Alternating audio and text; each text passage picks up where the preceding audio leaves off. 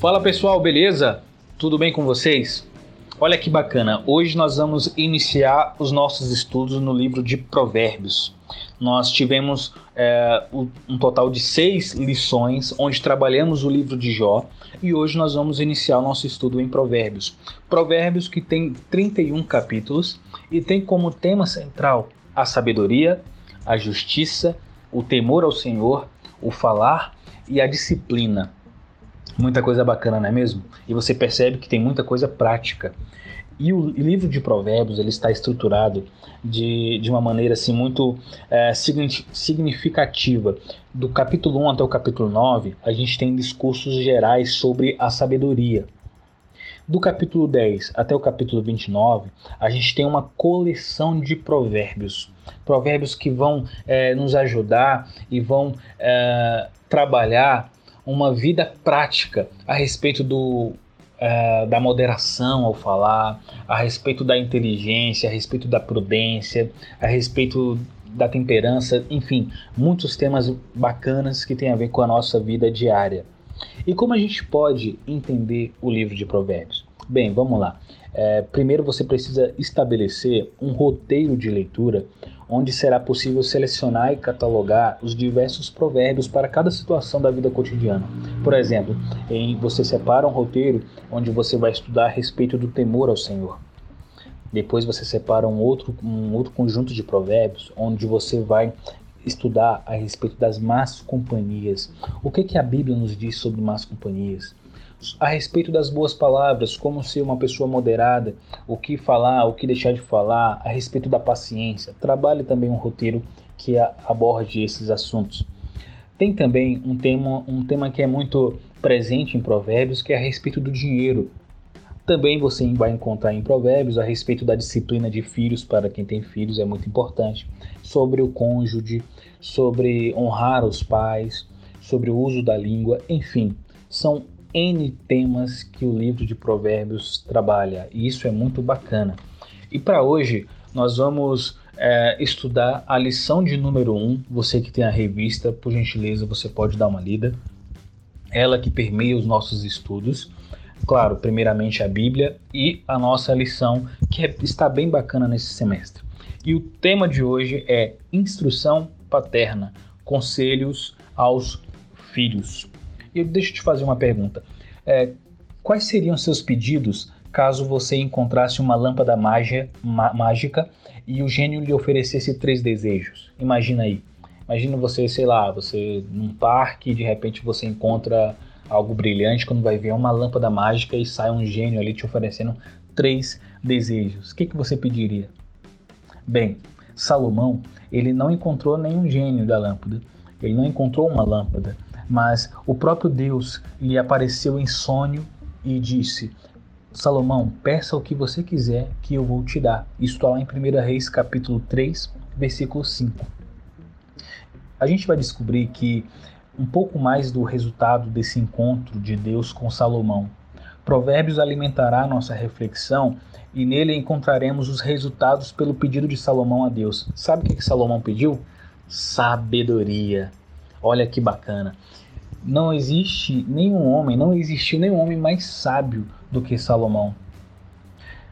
Portanto, o, o texto de Provérbios escritos, escritos por, por Salomão nos servirá de base e será uma revelação divina por meio do homem mais sábio que viveu nessa terra. Então, primeiramente, eu convido você a fechar os seus olhos, orar. Vamos falar com o nosso Papai do Céu. Vamos pedir a Ele entendimento para estudar esse livro tão importante, tão relevante nos nossos dias. Feche seus olhos se você puder.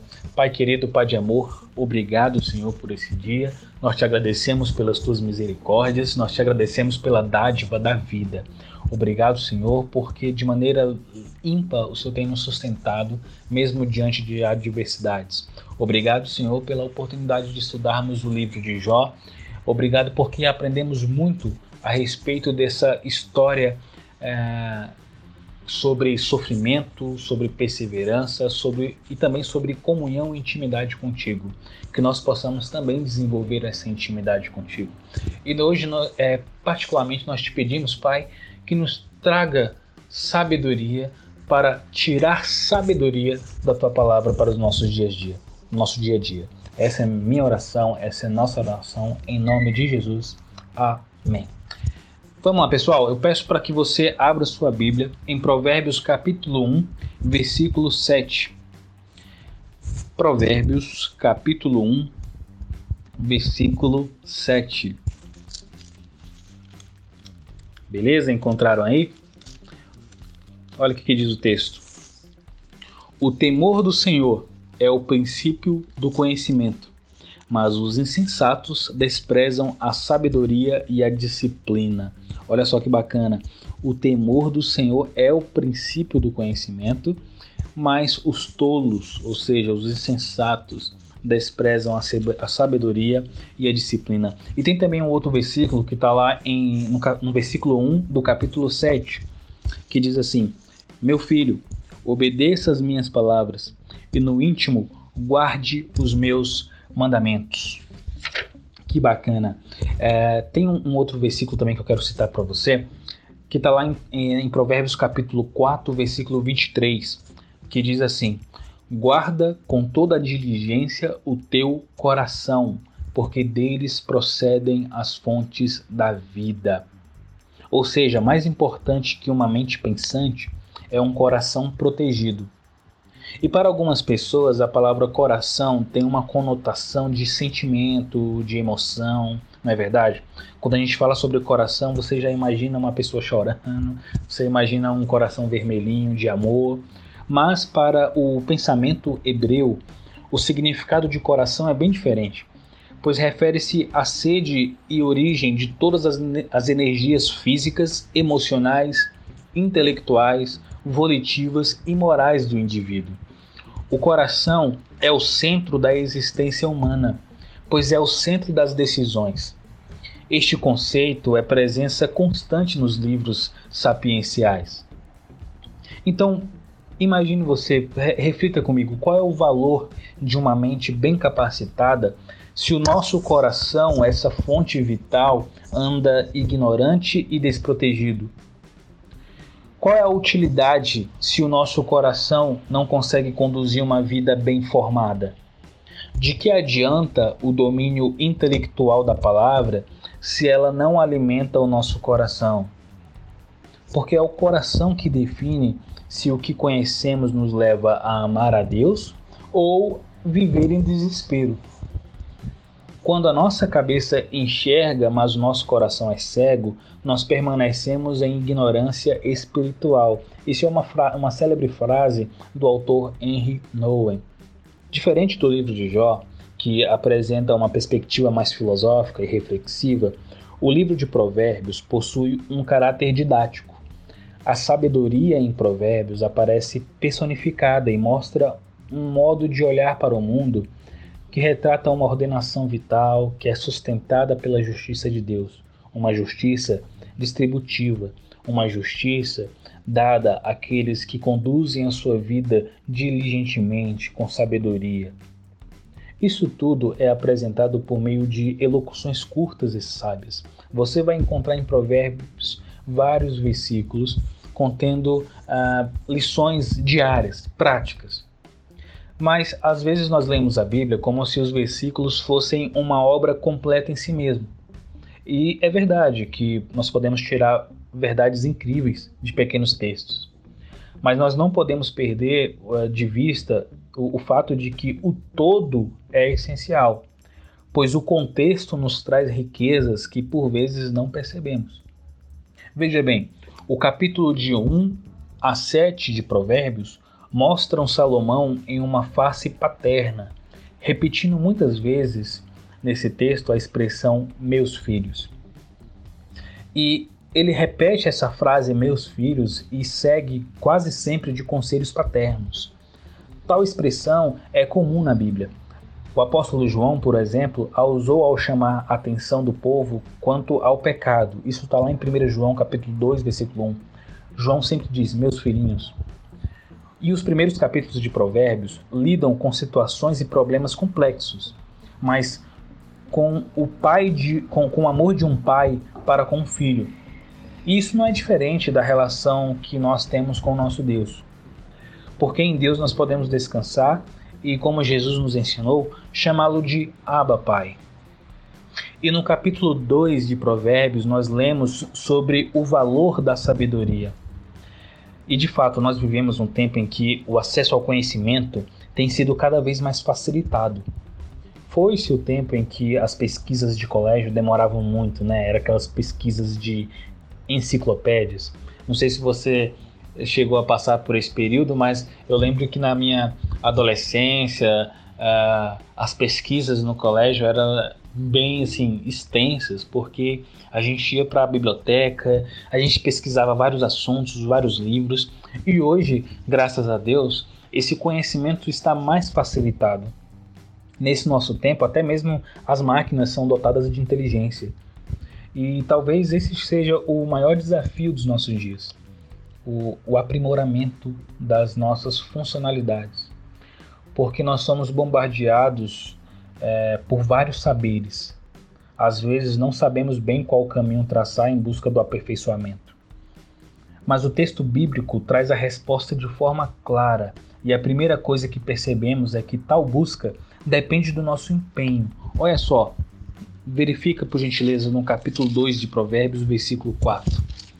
Diz assim: Se procurar a sabedoria, como se procura a prata e buscá-la como quem busca um tesouro escondido, então você entenderá o que é temer o Senhor e achará o conhecimento de Deus. Portanto, a procura tem que ser com o afinco de quem vai atrás de um tesouro perdido.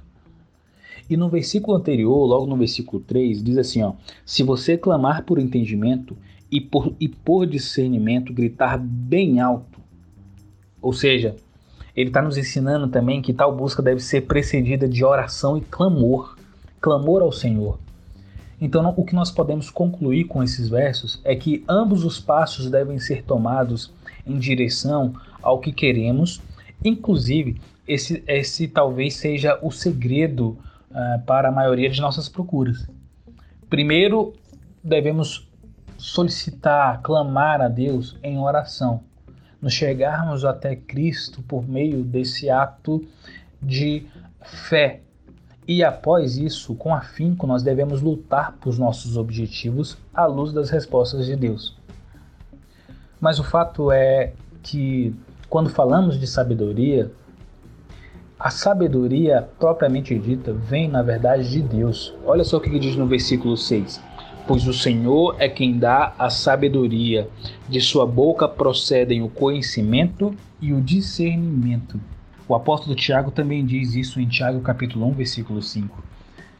Ele nos ensina inclusive a pedir. E Salomão nos traz à tona algo que não pode passar despercebido, que diferente do conhecimento ou até da inteligência, a sabedoria não depende de nossos esforços é claro que nós podemos até conhecer pessoas que, que julgam ser inteligentes, mas quando deparamos com esse texto, nós percebemos que existe algo que vai além de inteligência ou conhecimento.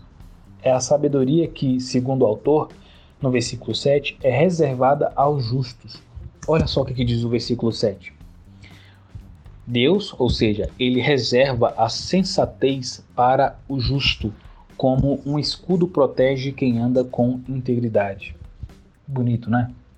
Ah, no versículo 7, a gente percebe então que Deus reservou a sabedoria e o bom viver para aqueles que são justos. Agora, falando sobre essa, esse modo com que Deus trabalha e trata os seus filhos, e o modo com que Salomão também escreve para os seus leitores, a gente encontra então uma verdadeira interação paterna. Você conhece a relação mais bonita do que de um pai ou de uma mãe com seu filho? Eu desconheço. Porque os pais cuidam dos seus filhos apesar de nem saberem direito como fazer. Eles fazem brincadeiras como uma criança que é, nem aprendeu a andar ainda. Eles se doam mesmo quando nem tem mais de onde tirar as forças. Caso você ainda não seja um pai ou uma mãe, saiba que os pais muitas vezes chegam a conferir várias vezes se os filhos estão realmente respirando enquanto estão dormindo. É um cuidado muito bacana, um cuidado muito bonito. E na primeira vez que a expressão meus filhos é usada no texto de Provérbios, é com essas palavras que Salomão nos instrui. Nós sabemos que a Bíblia é um texto atemporal e que foi inspirada por Deus para nos tocar e instruir ainda hoje. Assim como foi naquele tempo. Mas tem alguns textos que parecem valer ainda mais para nós do que para aqueles que viviam naquela época. Você já parou para pensar? Os nossos dias têm sido marcados pela não valorização do que vem de nossos pais ou antepassados. Muitas vezes nós julgamos que aquilo que nossos pais nos transmitem, nos tra transmitem e nos transmitiram é algo ultrapassado, é algo velho demais, que não corresponde mais às necessidades do mundo hoje, não é verdade? A juventude é um tempo de mudanças. E muitas vezes por, por passar por mudanças tão rápidas, a gente se julga mais é, conhecedores da verdade do que aqueles que são mais velhos. Mas quantas vezes nós deixamos de ouvir nossos pais e seus conselhos e nos arrependemos depois? Hum? Quantas vezes você já é, decidiu agir de acordo com a sua própria vontade e passar por cima dos conselhos dos seus pais e depois não quebrou a cara? A verdade é que nós deixamos de ouvir nossos pais e queremos seguir o nosso próprio coração, que muitas vezes é imaturo. Salomão nos instrui a observarmos com quem andamos. Muitas vezes nosso pai fala: olha, não ande com certa pessoa, não vá para tal lugar. E a gente não não se importa com esses conselhos. E Salomão nos diz a mesma coisa. Ele nos instrui a observar com quem estamos andando e aprendendo é, como se portar. O que mostra que o, o autor nos, nos, nos leva a perceber que em nossa jornada muitas vozes nos tentarão desviar do caminho. Mas ouvir a voz do nosso Pai e do nosso Pai Celestial sempre é a melhor escolha. E em Provérbios capítulo 3, versículo 7, diz assim: Não seja sábio aos seus próprios olhos. Tema ao Senhor e evite o mal. Olha que bacana. Não seja sábio aos seus próprios olhos. É muito bom, é muito bonito ver uma relação do pai e do filho. E é assim que os ensinamentos dos sábios são apresentados no, nos primeiros sete capítulos do seu livro. É com esse amor paternal que Salomão nos adverte sobre os cuidados a tomar, rumos a seguir e até mesmo o que não fazer.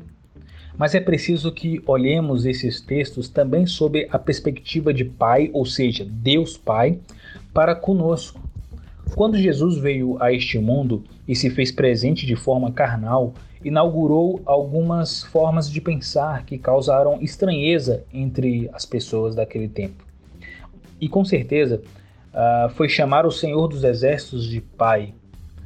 Para aquelas pessoas, isso era uma revolução. O Deus que vai à nossa frente e guerreia por nós, o Deus criador de todas as coisas, nós vamos chamá-lo de Pai. Sim, foi isso que Jesus nos ensinou. O nosso Deus é um ser pessoal e nos trata com carinho e o amor de um pai. Ao nos ensinar a orar, Jesus, o nosso Salvador, começa clamando ao Pai Nosso que está nos céus. Isso está lá em Mateus capítulo 6, versículo 9. Com isso, Jesus está nos mostrando sob qual ótica podemos ver o nosso Criador. A Bíblia e seus mandamentos podem ser vistos de algumas formas, como por exemplo, entendê-la como um livro sobre um Deus soberano que exige adoração, submissão e obediência.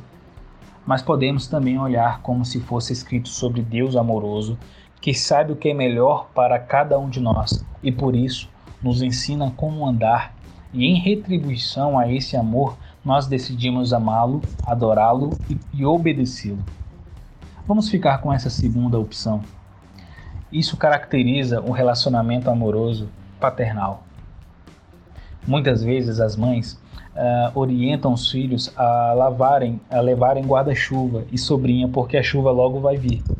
E nós, cheios de nossas certezas, acabamos por sair sem um acessório. E não foram poucas vezes que acabamos voltando molhados para casa, não é verdade? É assim que fazemos com o nosso Pai Celestial, quando não ouvimos as suas orientações ou não seguimos os seus escritos, ou ainda negligenciamos o seu chamado. Em nome de uma autossuficiência, deixamos de olhar as orientações divinas e caminhamos muitas vezes com nossas próprias pernas, o que nos leva com certeza ao fracasso. Qual foi a última vez que procuramos Deus antes de tomar uma atitude? Como anda nossa vida de oração?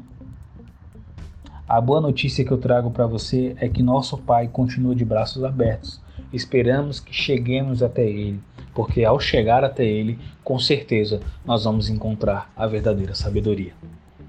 Que Deus te abençoe. Até a próxima lição. Um grande abraço. Tchau, tchau.